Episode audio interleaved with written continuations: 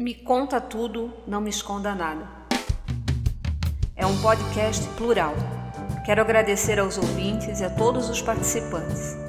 A todos nós que pensamos de formas tão peculiares, pensamos tão diferentes, concordamos e divergimos em tantos assuntos, mas que estamos aqui para ouvir, conversar sobre os mais diversos assuntos, provando que é possível divergir sem agredir, é possível debater sem destruir.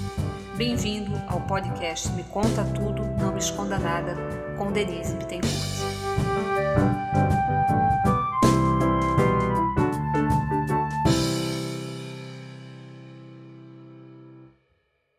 Olá, sejam bem-vindos mais uma vez ao podcast Me Conte Tudo, Não Me Esconda Nada. Quero agradecer aos ouvintes e a todos os participantes. A todos nós que pensamos de formas tão peculiares, pensamos tão diferentes, concordamos e divergimos em tantos assuntos, mas que estamos aqui para ouvir, conversar sobre os mais diversos assuntos, provando que é possível divergir sem agredir e é possível debater sem destruir.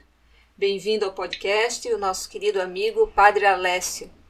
Padre Alessio, me conte tudo, não me esconda nada. Quem é o Padre Alessio? Então, bom dia, bom dia a todos que vão nos, vão nos acompanhar. É uma alegria poder participar desse canal e também entrar em comunicação, em contato com tantas pessoas.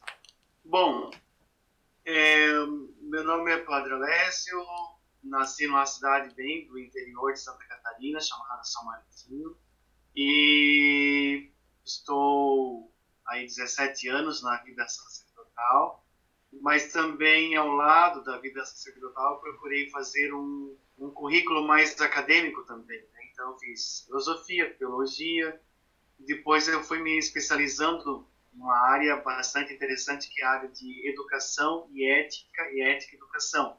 Então hoje eu trabalho com, com isso também, ao lado da, da atividade normal, ordinária do sacerdote, né? Missas, celebrações, visitas doen aos doentes, enfim. Eu também trabalho então com filosofia na, na Faculdade São Luís, atualmente aqui em Brusque. Então, resumindo é isso.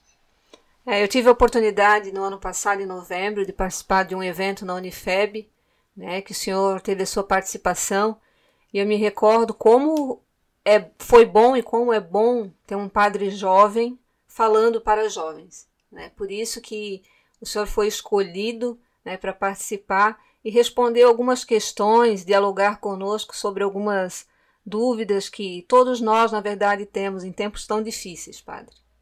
E para começar, okay. eu diria né, que de letreiro luminosos de igrejas, livros que transformam Jesus no maior líder empresarial, no maior pedagogo, no maior psicólogo, ele é muitas vezes como uma espécie de consultor para se obter sucesso no trabalho, realização financeira, sentimentais e a, a muito curto prazo. Né? Mas o que será que esse Jesus superstar dos nossos tempos tem de fato a ver com o ensinamento do judeu que nasceu há mais de dois mil anos na Palestina? Sim, isso é uma questão muito importante, delicada e também que sugere muitas interpretações, né? porque o Jesus histórico, Jesus que nasceu, cresceu e morreu na Palestina, ele foi um evento histórico. Né? Agora, todo o contexto que surge depois da morte de Jesus, e daí vem o discipulado, os apóstolos que vão fazer comunidades e ditos né, que vão aparecer em torno do ano 50 né, da nossa história. Então, vamos dizer que já, no mínimo, haviam se passado 20 anos. Né? E aí nós temos depois os anos 60, 70, 80, 90, então, assim que tem a participação dos apóstolos mesmos nas comunidades. Né? Então, esse Jesus, ao longo de mais de dois mil anos, foi reinterpretado, continua sendo reinterpretado e, com certeza, também muitas vezes mal interpretado. Né? Até essa expressão, né? Jesus superstar, é algo que, se Jesus quis alguma coisa, nunca quis de fato nisso, né? Ser um astro. Mas eu vejo assim que Jesus é um evento histórico e que cabe na nossa época, na nossa história, com tudo aquilo que nós temos da tradição, ou seja, daqueles que deixaram por, por escrito é, fatos, é, mensagem, a narrativa em torno de Jesus, a gente também trazer para a nossa. Então, Jesus não é algo do passado, que a gente vai fazer um resgate histórico. Jesus é hoje para a nossa vida, para os desafios, contradições da nossa sociedade. Então, eu creio assim, que também nós precisamos interpretar, estudar, rever, é, ver as, as bases históricas, mas também tem uma outra palavrinha interessante que é a hermenêutica, é interpretação para o nosso tempo, nossa época. Porque senão a gente pode ficar só no passado, né? recordar daquilo que a gente tem, os evangelhos, e levar ao pé da letra. Então, isso já é seria assim um desvio daquilo que seria o evento Jesus. Mas ainda a gente pode correr o risco também de nós que querer quisermos assim, não, Jesus é segundo a minha opinião. Daí corre outro risco, né? Porque uh, um bilhão e tantos cristãos, se cada um interpretar do seu jeito, imagina o que, que vai dar, né?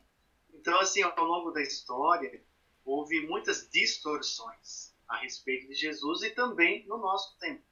E o que, que a gente precisa, assim, de fazer essa reinterpretação, baseado nas fontes históricas, nos evangelhos, mas também naquilo que nós entendemos enquanto cristãos, enquanto pessoa de boa índole, para trazer e atualizar essa mensagem para o nosso tempo e nossa época.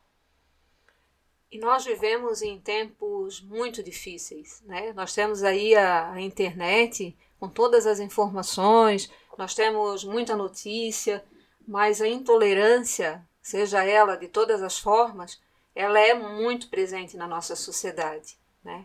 E muitos precisam de acolhimento, muitas pessoas estão precisando realmente de uma porta aberta.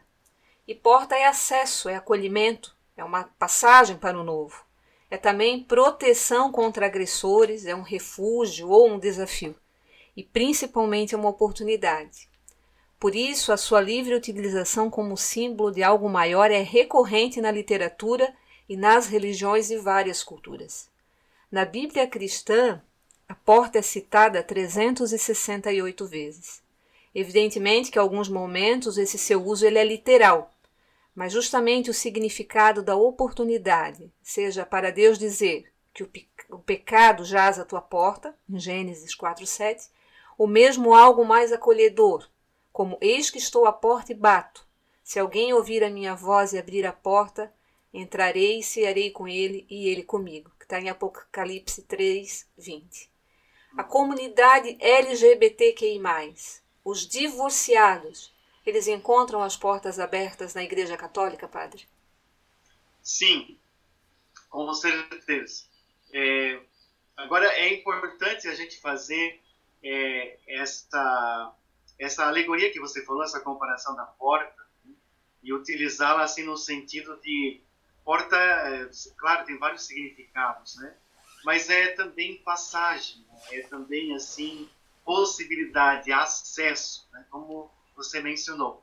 E para todas as comunidades ao longo da história, claro que houve distorções, incompreensões, né? exclusões de, de, todas as partes e também assim, é, principalmente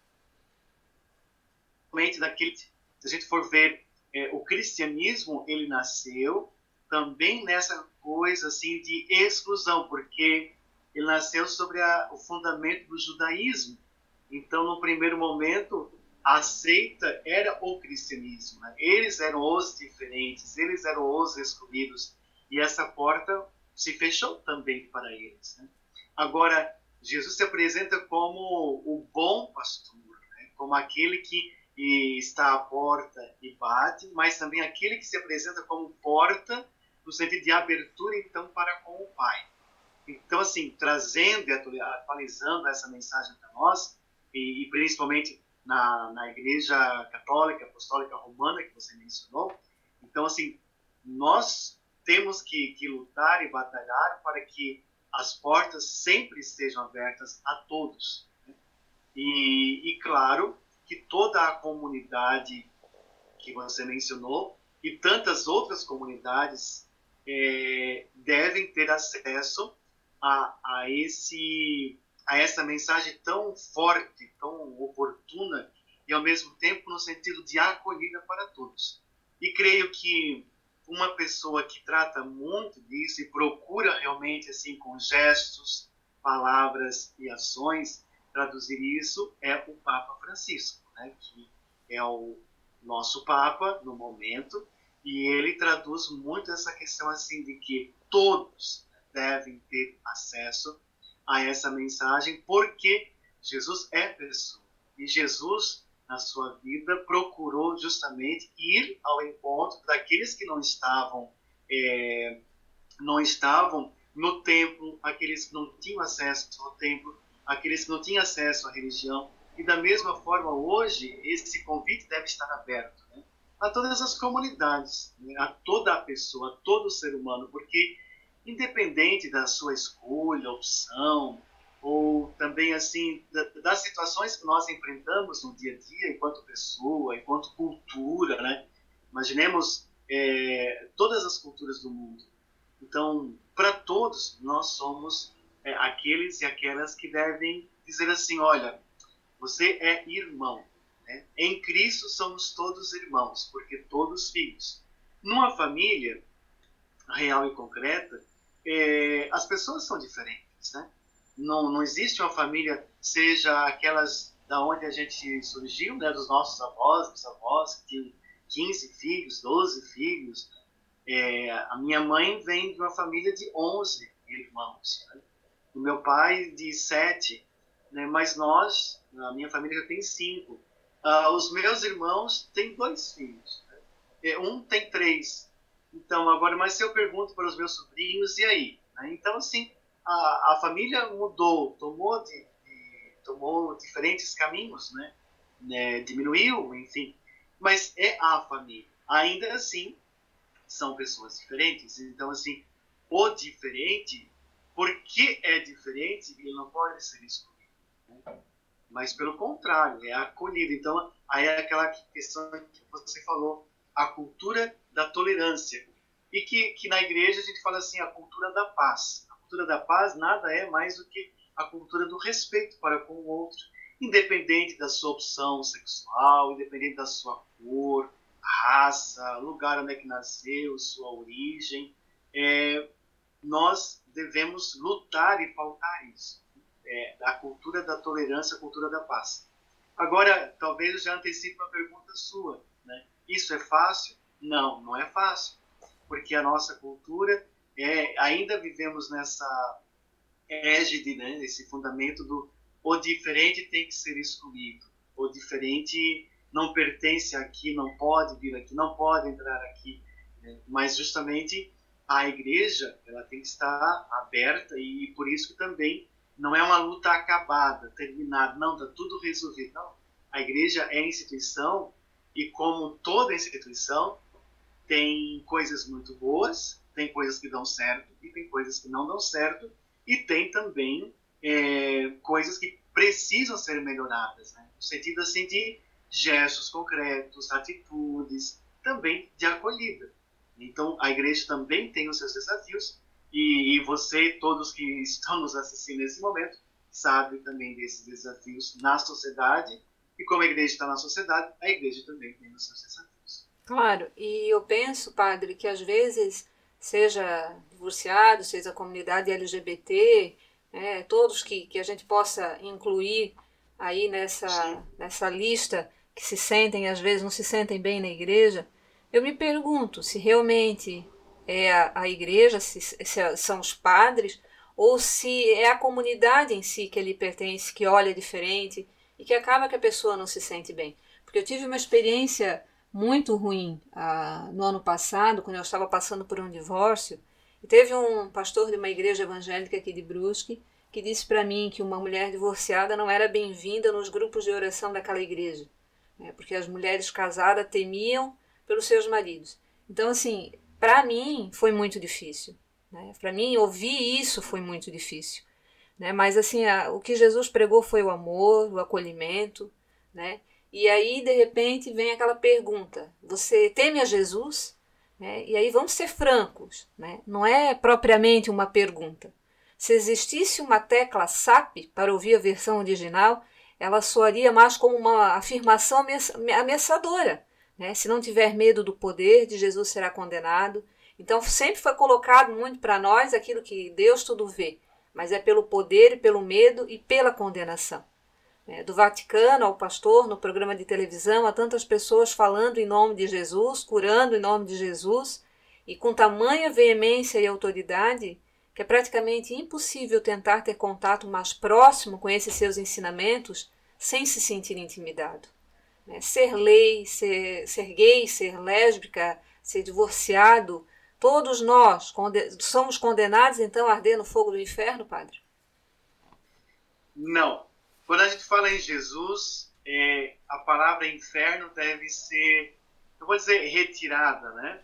Mas assim, ela deve constar lá no final da fila, que a primeira palavra vai aparecer sempre o amor.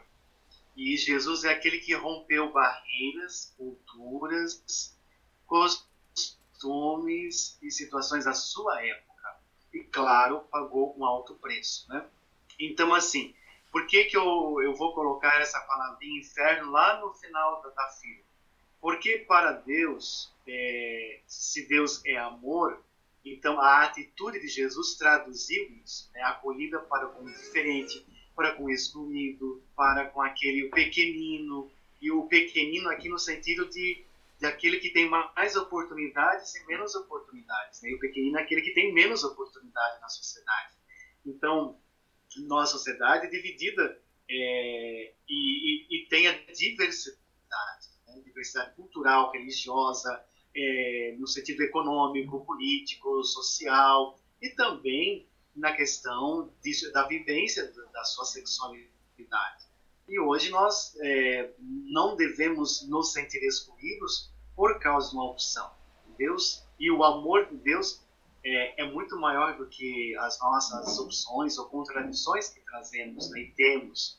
E ao longo da vida, cada pessoa, independente de A, B, C ou classe, né, a gente tem muitas coisas boas que a gente pode fazer e coisas menos boas. Mas assim, cada um de nós tem os seus talentos, tem os seus dons. Então, assim, a comunidade, eu digo aqui a, comunidade eclesial, porque a gente está falando disso, né? Mas o, o, mundo é maior do que a, a igreja, nesse sentido, porque é, é, nesse mundo que a gente se realiza, que a gente se encontra, e que a gente deve romper isso. Então, inferno é, foi uma palavra muito utilizada no sentido de dizer aquele que é diferente está no inferno. Né? E tudo aquilo que Jesus falou é contrário a isso, justamente de que é, Jesus é aquele que tem até o último segundo da vida dizendo assim, filho, eu estou do teu lado, vem para cá, vem aqui porque a porta é larga no sentido de, de não exclusão, de não condenação. Né? Agora, é, se Deus salvasse a todos é, por Ele mesmo, Ele tiraria de nós a liberdade. Então, por isso que essa palavrinha deixa lá para o final, porque assim o projeto de Jesus é uma adesão, né? é uma adesão livre adesão, no sentido do uso da nossa liberdade. Ele tinha doze é, discípulos, né, os mais próximos, que se tornaram apóstolos, mas ele perdeu um e depois ele tinha um grupo maior de 72 discípulos que também dispersaram quando a, a situação começou a ficar meio complicada lá em Jerusalém, que ele foi preso, né?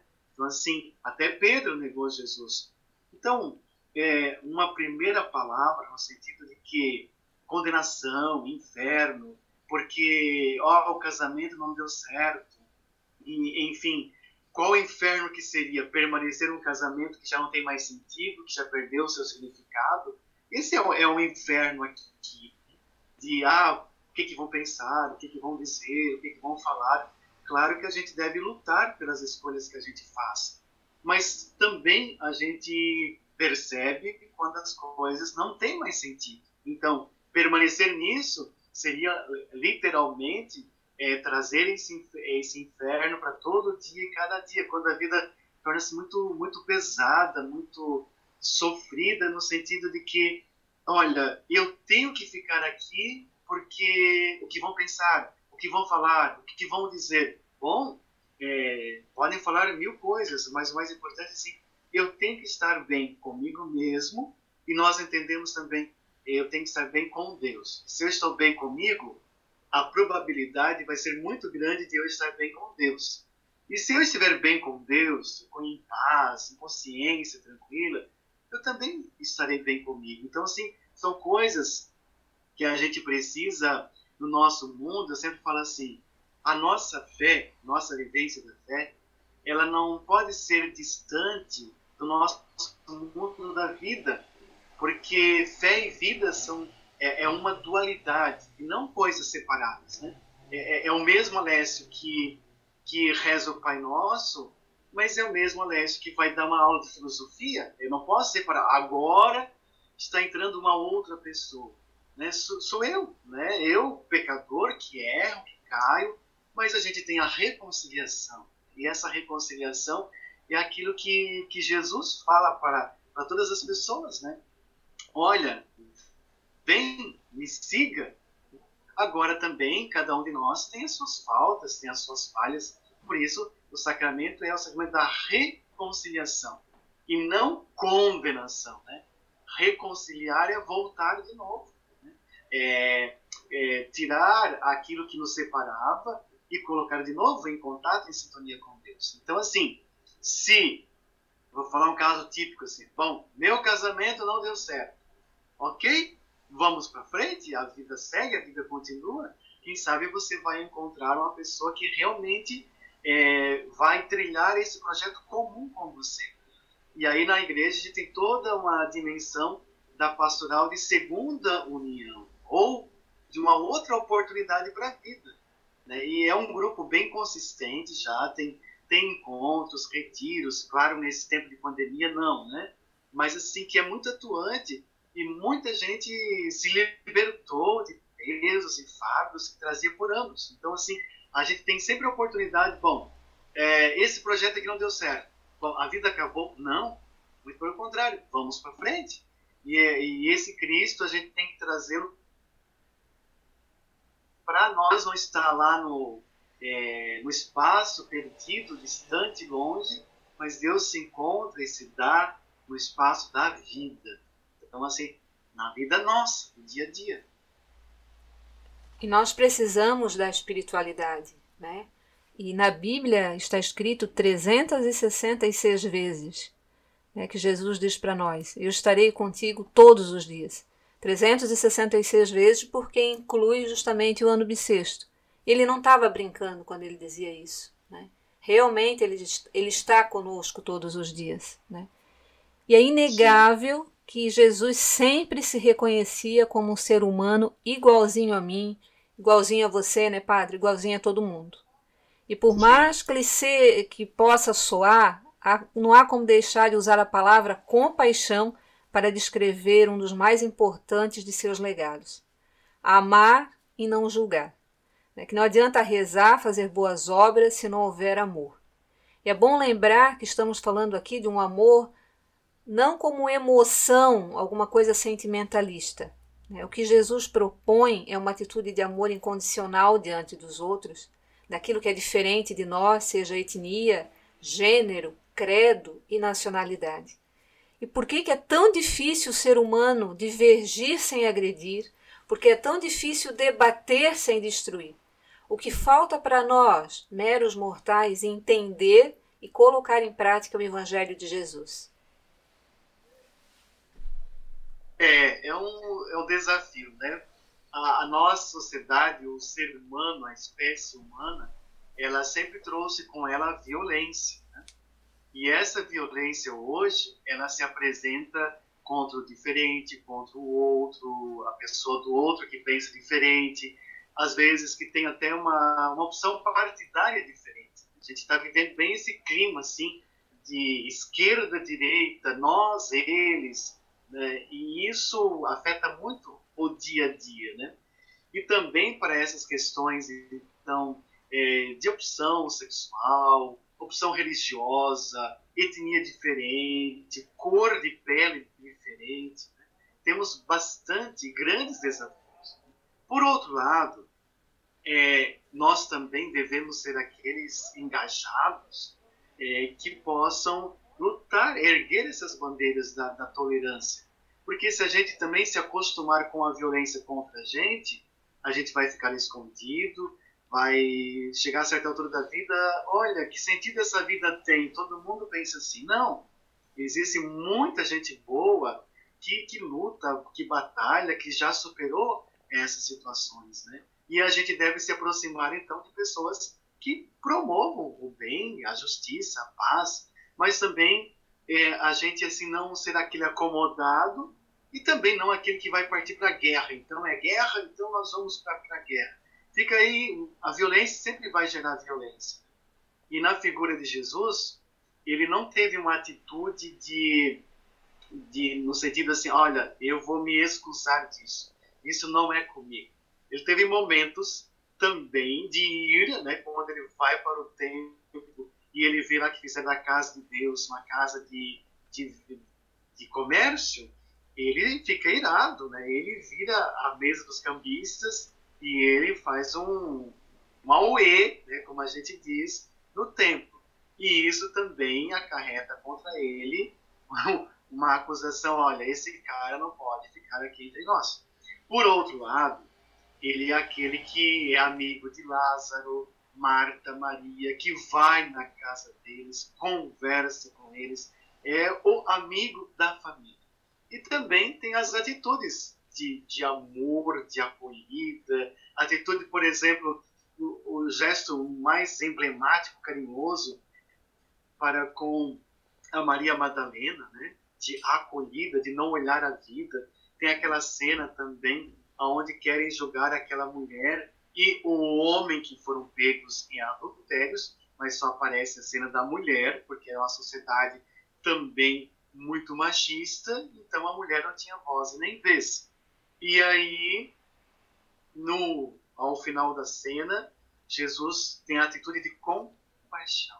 E a atitude de compaixão é estar na mesma altura, não ser o maior, o melhor, ou que está acima de tudo, é, eles se agacha na mesma ponta e pergunta a ela: Olha, ninguém te condenou? E ela vai dizer: Não.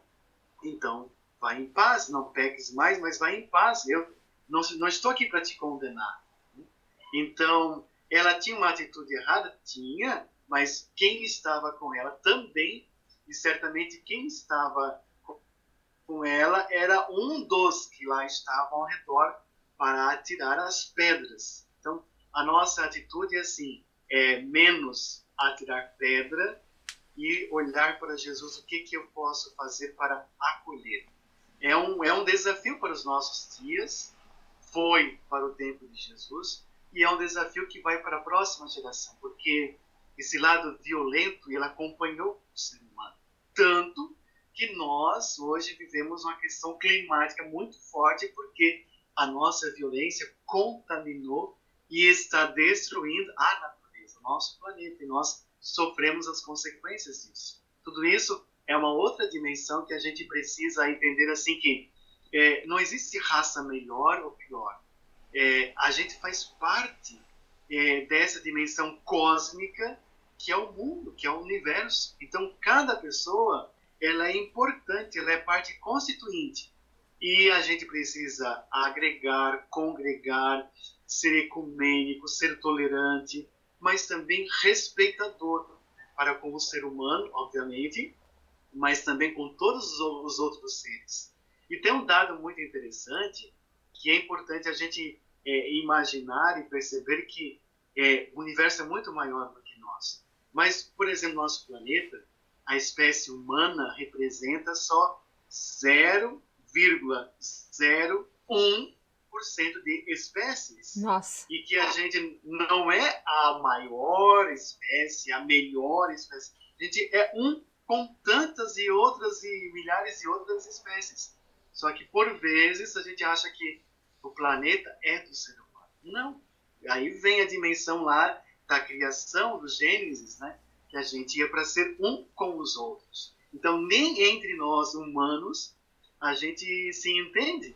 Então, você tem um longo desafio ainda nessa cultura da solidariedade, da tolerância, da paz, do respeito, que a gente precisa enquanto ser humano, independente de, de religião, né? ou independente de onde é que a gente nasceu, cor de pele, a gente precisa ainda superar, tem um longo caminho pela frente. Mas existe esperança, né, padre? Com certeza, absoluta. E, Denise, a esperança é algo assim que ela não vem do, do nada, né? ela nasce no interior da gente, né?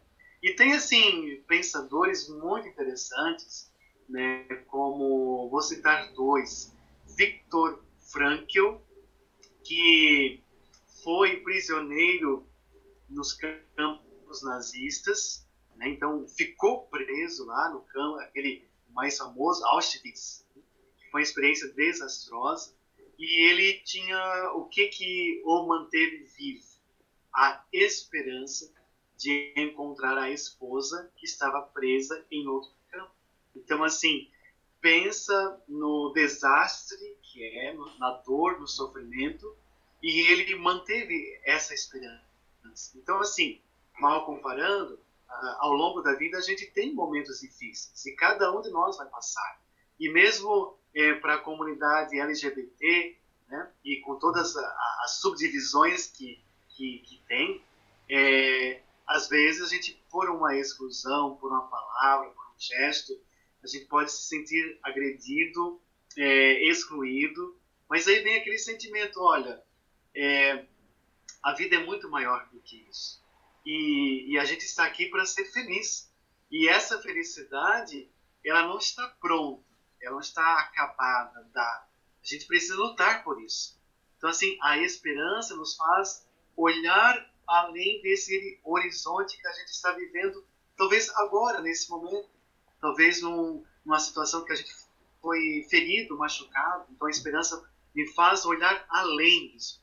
Então, Viktor Frankl, né, ele lembra muito isso. E outro pensador que eu quero trazer aqui é Hans Jonas, se escreve, mas é Hans Jonas, também é alguém que é, ele não esteve propriamente no campo, mas é, ele lutou contra o nazismo e no sentido de querer encontrar aí a sua mãe.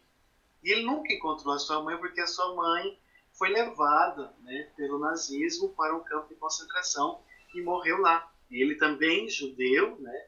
É, e ele traz depois uma reflexão a respeito da ética e da responsabilidade. Então a gente tem uma responsabilidade para com o outro, é, não importa se é da minha família, se é do vizinho, se é enquanto ser humano, né? Alguém que mora lá em, em Senegal ou alguém que mora é, sei lá, na Tailândia, na Indonésia, que são pessoas diferentes, né?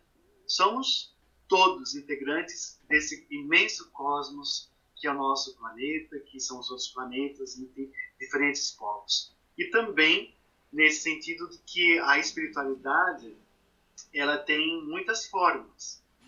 Tem a espiritualidade, espiritualidade budista, tem o taoísmo, estou fazendo um pouco aqui essa questão com o Oriente, porque o Oriente pensa exatamente o contrário da gente. Né? Mas somos pertencentes ao mesmo mundo.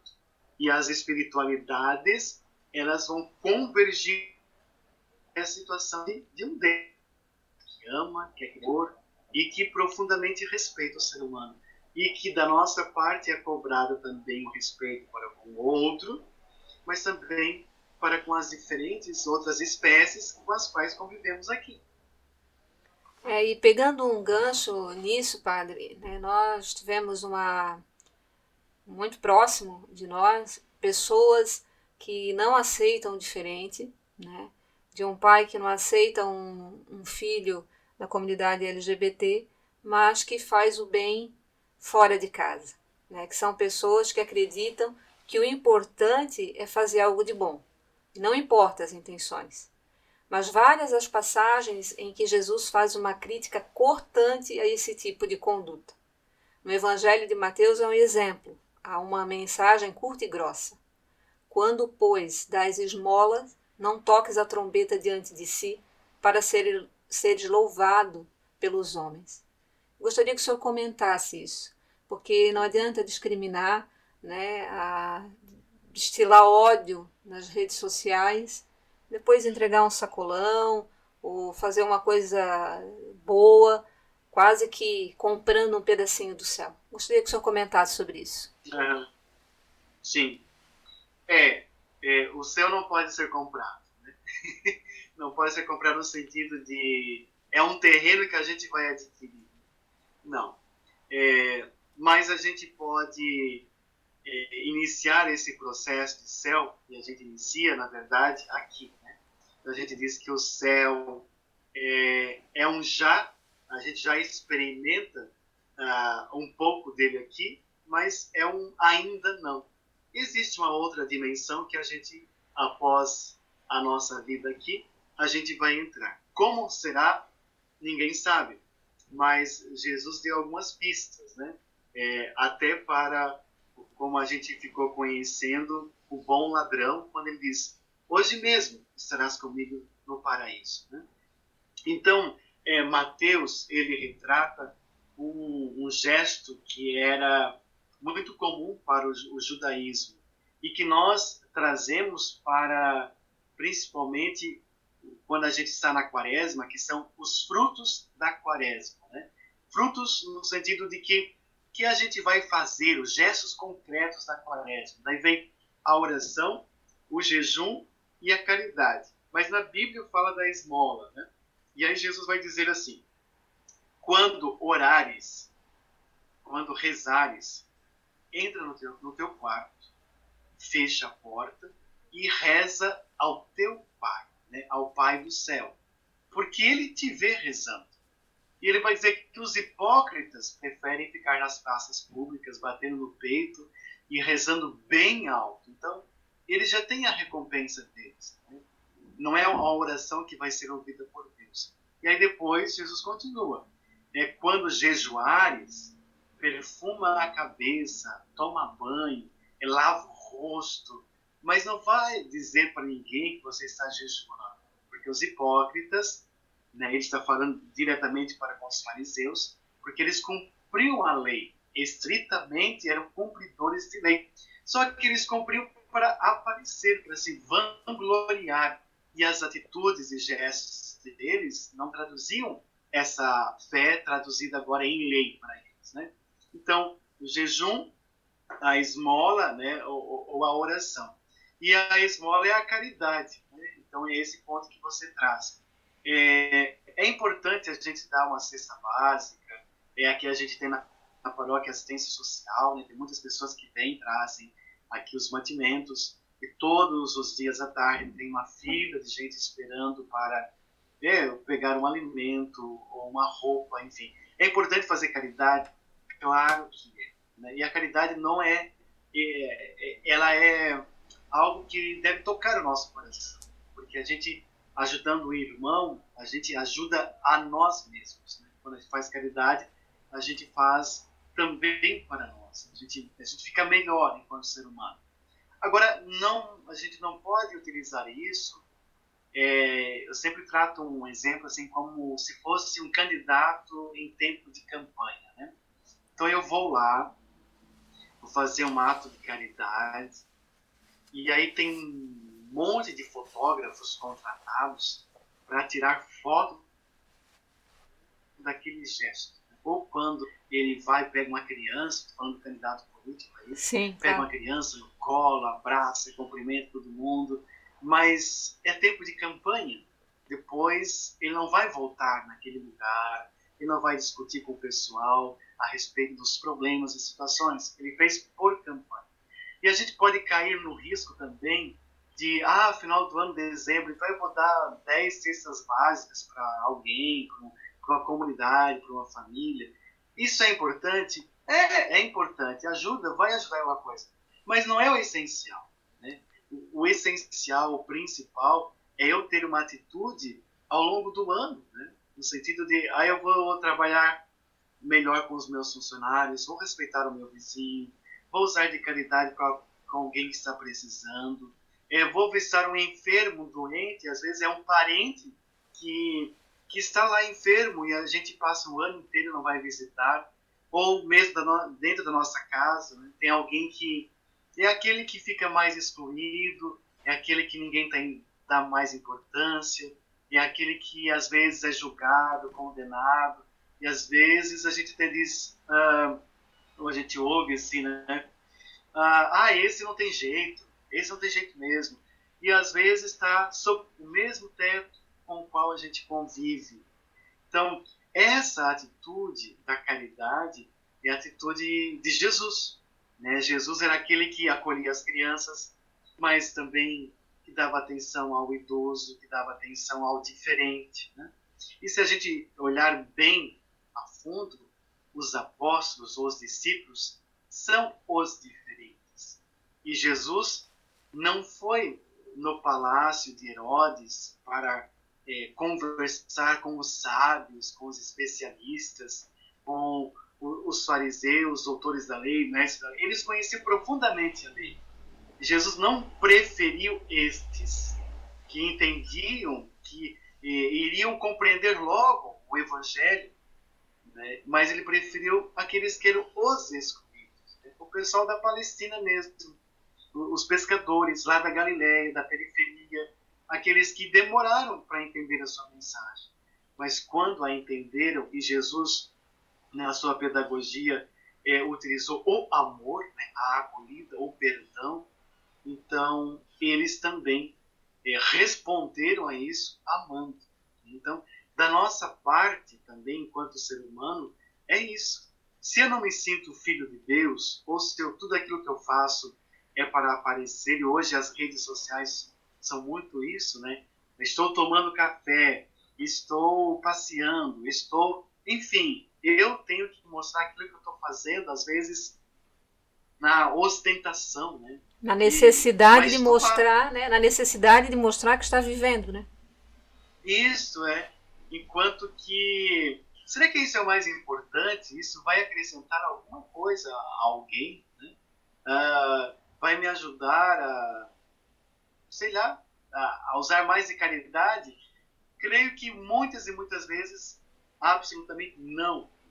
Então, a, a gente tem que ser o gestor também dessa nossa atitude de, de pensar, bom, o que, que eu faço? A minha palavra, o meu gesto, vai melhorar a vida de alguém? Se sim, ótimo, que bom. E as redes sociais têm muitas coisas boas que a gente também pode divulgar, né?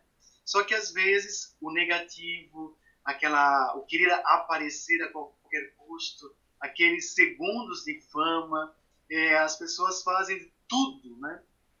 Quase tudo para aparecer. Então são atitudes que não levam a nada, são vazias, são ocas, né? falta sentido, falta significado. E também a gente precisa separar enquanto visualizador disso, aquele que vai ver isso, né? Isso acrescenta alguma coisa à minha vida? Ótimo, que bom. Né? E tem tantos testemunhos bons. Né? E também tem muita coisa que não é boa. Então a gente tem que separar o joio do trigo também nessa questão de todas o uso das redes agora. É, e por falar em rede social, a gente percebe agora nesses tempos de pandemia que tem pessoas vivendo, nossa, né, um, o paraíso na Terra, né? Postam fotos assim, tomando deliciosos cafés, lendo, se exercitando, né? Mas, Padre Alessio, nesses tempos tão difíceis, né, de pandemia, distanciamento social, igrejas fechadas, um grande aumento de ansiedade, de medo, da insegurança, o desemprego que muitas vezes bateu a porta inesperadamente. Nós tivemos na semana passada um ciclone, uma nuvem de gafanhotos, padre. Qual é a mensagem de Jesus para nós? E o que, que o senhor nos diria? É o Apocalipse se cumprindo? porque eh, a gente tem visto isso, né? Que alguns pastores têm colocado isso, até nas mídias sociais, que é o Apocalipse se cumprindo. Sim. Né? E é isso, padre? Não, não. O Apocalipse não tem nada a ver com isso, né? Porque o, Apocalipse, o livro né, de São João, o atribuído a São João, é um livro de esperança e não de condenação, não de final de final de mundo, não tem nada a ver com final de mundo também. É um livro que nasceu do início da igreja, quando os primeiros cristãos eram perseguidos. Muitos pararam lá no Coliseu em Roma, jogados às feras, queimados em óleo quente, né? Ateavam fogo e jogavam eles no Coliseu, ou jogavam eles para serem comidos, mortos pelas feras, né? E aí tem o, o que sobrou do Coliseu, está lá em Roma, para quem quiser conhecer. Mas, no sentido que esse livro ele trata de esperança. São várias cartas escritas às igrejas, que são comunidades nascentes da fé cristã, para suscitar a esperança frente às perseguições que principalmente os imperadores romanos empregaram é, contra os cristãos. Então não, tem nada a ver com o final de mundo, de data que quando vai acabar o mundo. E os efeitos naturais, é, ou as catástrofes que a gente diz naturais, ou da natureza, né? É, tem relação, sim, com aquilo que eu falava antes. Nós devastamos o planeta, devastamos o planeta. E justamente aconteceu algo chamado aquecimento global, que muitos líderes é, ainda não aceitam, porque isso requer a gente frear o nosso consumismo, principalmente do combustível fóssil, é, da poluição que a gente está provocando no mundo, da devastação que a gente fez à natureza. E se a gente olhar para trás, no nosso, nossos estados aqui do sul, não tinha ciclone, tinha essas coisas. Exatamente. Por que está tendo? Porque a gente devastou. A região sul é uma região devastada. Cadê a Mata Atlântica, né? Do que era, quanto tem hoje. Então, assim, isso não, é, não tem a ver com Deus, mas pelo contrário, tem a ver com a natureza humana e com ciência. Né? A ciência mesmo. A gente for estudar isso, a gente vai perceber. Então, assim, essas pregações de, de final do mundo, de é mais para assustar as pessoas. E isso não é de agora, né?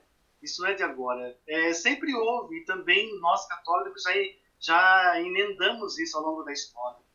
É o final do mundo, tem que mudar de vida, é, é, vão tudo para o inferno. Não, não, isso não, não é a pregação de Jesus. Mas as pessoas confundem isso, interpretam erroneamente, ou às vezes também indelicadamente, no sentido de que, olha, faça isso para obter aquilo, né?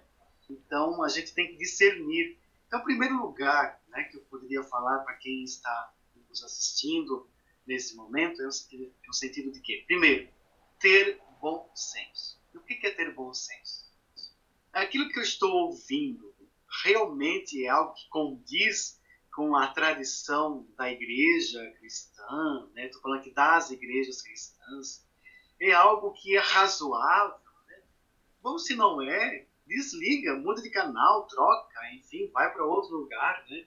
Porque a, a, mensagem de Cristo, ela nunca pode ser enganosa no sentido de que estou utilizando é, o outro para me ajudar no sentido assim, olha, doe o dízimo porque senão vai acontecer tal coisa. Não, não existe isso. Né? É, Jesus nunca pediu a não ser a gratuidade. E o que é gratuidade? Eu me sinto bem fazendo isso. Mas na liberdade, né? sem pressão, sem coação, sem colocar medo. Então, essa situação também, de um lado, da natureza, a gente precisa pensar enquanto ser humano o que, que a gente vai fazer é, enquanto presente, mais voltado para o futuro, e o que a gente está fazendo agora. Primeiro, uma das coisas, o que, que a gente faz com o nosso lixo? Né? Se eu sou aquele que, olha, tem um sofá estragado lá em casa, vou lá jogar no mato, perto do rio. Estragou a geladeira, não tem mais conserto. Eu vou lá jogar perto do rio, vai cair no rio. Poxa, eu estou contaminando aquilo que vai ser a minha água, que é a minha água, vai vir a minha torneira. Então, assim, estou contaminando a mim mesmo e contaminando o outro, estragando a natureza. Mas não é verdade que a gente faz isso? Né? Ou que a gente vê pessoas fazendo isso? Às vezes o nosso rio aqui em Brusque é verde, é meio azul. Por quê? Porque tem gente que joga ou detrito de esgoto mesmo, ou também tinta ou resto de, de coisas que vão prejudicar a água que nós estamos consumindo. Agora imagina isso em nível de mundo, né? quanto o ser humano é, prejudicou e está prejudicando a natureza. Então a gente tem que olhar para esse lado também. E aqui é uma questão de religião, né? porque a religião nos diz para preservar a criação, e a criação é planeta, são os seres vivos, e é também o ser humano, que é um ser vivo. Então, assim, ou a gente é, freia isso, e o Hans Jonas vem falar bastante isso, a gente precisa ter o temor, assim, é, bom, isso vai prejudicar a natureza, então eu vou fazer, eu tenho que colocar freio, né? E também tem a atitude, aquela que eu posso fazer. O que, que eu posso fazer hoje, agora, com a nossa vida. Então, assim, ter uma vida mais equilibrada, não ser um consumista que vai querer comprar tudo e depois descartar tudo em qualquer lugar, em qualquer hora. Então a gente tem que ter esse zelo. E isso tem a ver também com convivência humana, tem a ver com ciência, né? ciência mesmo, e tem a ver com, com estudo, mas tem a ver com prática. Né? E essa prática é comum a todos nós. Então tem esse grande desafio que vai além de uma religião, que vai além de uma opção religiosa, que tem a ver com ser humano. E isso todos nós fazemos parte. E é comum a gente dizer que vai jogar fora, né? Vai jogar fora o lixo, vai jogar fora a, aquilo que a gente não quer, mas fora aonde? Né? Se tudo faz é. parte do planeta, né? Tem que haver sim. uma conscientização, sim, para que esses desastres naturais também possam ser evitados. E aí é cada um fazer a sua parte, não é, padre? E Sim. assim, nós aqui estamos de, de, forma remota, né, Padre Alessio? O senhor está ali na, na paróquia e eu estou aqui na minha casa, mas eu posso dizer que foi um, um encontro muito bom, sabe? Me senti realmente muito acolhida e tenho certeza que as pessoas que vão ouvir vão sentir o mesmo, né? Só tenho muito que agradecer. Teve momentos assim que, que eu fiquei bastante emocionada. Eu gostaria de deixar agora esse momento para o senhor deixar uma mensagem né, para os ouvintes do podcast, deixar uma mensagem, deixar a sua bênção. Ok. Então, a, a grande mensagem, né, o grande convite é que você, independente de opção, de escolha, de, de situação que vive, que você, sente, que você possa sentir muito amado, amada, acolhido, acolhida tanto em nível de religião, né, da religião a qual pertencemos, mas que você possa também descobrir essa religião como não colocar pesos a mais na vida, mas ao contrário, né? Cristo veio trazer vida. E João, São João 10:10, 10, ele traz essa mensagem muito bem resumida. Eu vim para que todos tenham vida e tenham vida em abundância. Então a gente precisa aprender a viver bem.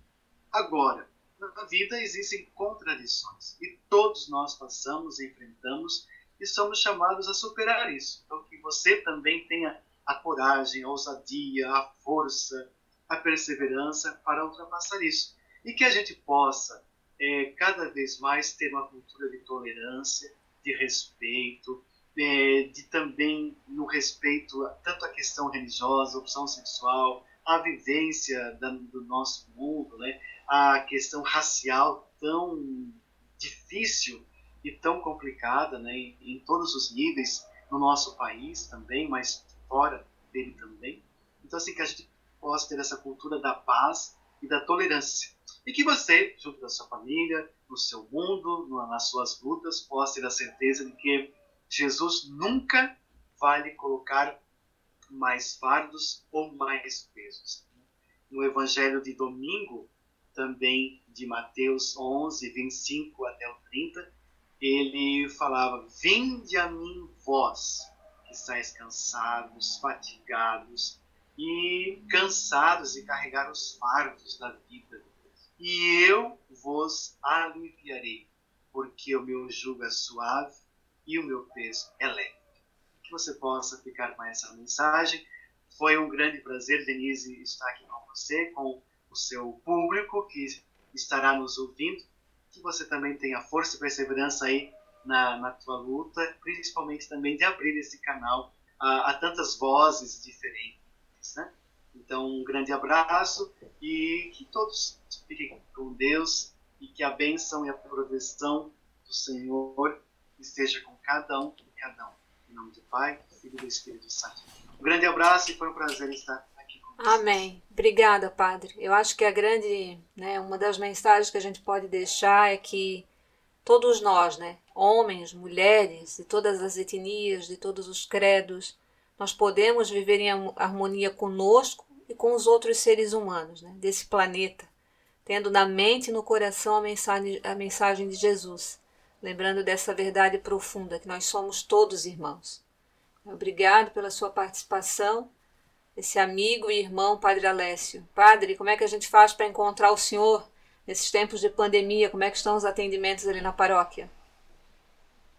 Bom, a gente a, a, continua atendendo, tem as celebrações todos os dias. Claro que a gente tem é, uma restrição, né, conforme aquilo que a sociedade civil disponibilizou para nós. Então, 30% né, da capacidade da igreja. Então, a gente está seguindo essas, esse ordenamento né, para proteger também os nossos paroquianos e quanto aos atendimentos, a gente atende na, ao longo da semana, na parte da tarde, aqui na paróquia, aqui na Matriz São Luís Gonzaga. Ah, como a gente faz isso? Então, a pessoa tem que ligar né, é, para agendar e aí a gente vai atender essa pessoa. Começa às 14 horas e atendemos até às 17 horas. Então, tem padre de, é, da terça até a sexta-feira. Então, assim, é agenda e atendemos ou atenderemos. Tá então, tá ok. Muito obrigada, Padre. Um forte, forte abraço, mesmo que virtual. E com Sim. certeza né, fica o convite para outras entrevistas e outros temas sempre tão necessários e que trazem alento para o nosso coração. Muito obrigada e que Deus abençoe. Amém. Obrigado também. Um grande abraço a todos. Tchau. Tchau, tchau.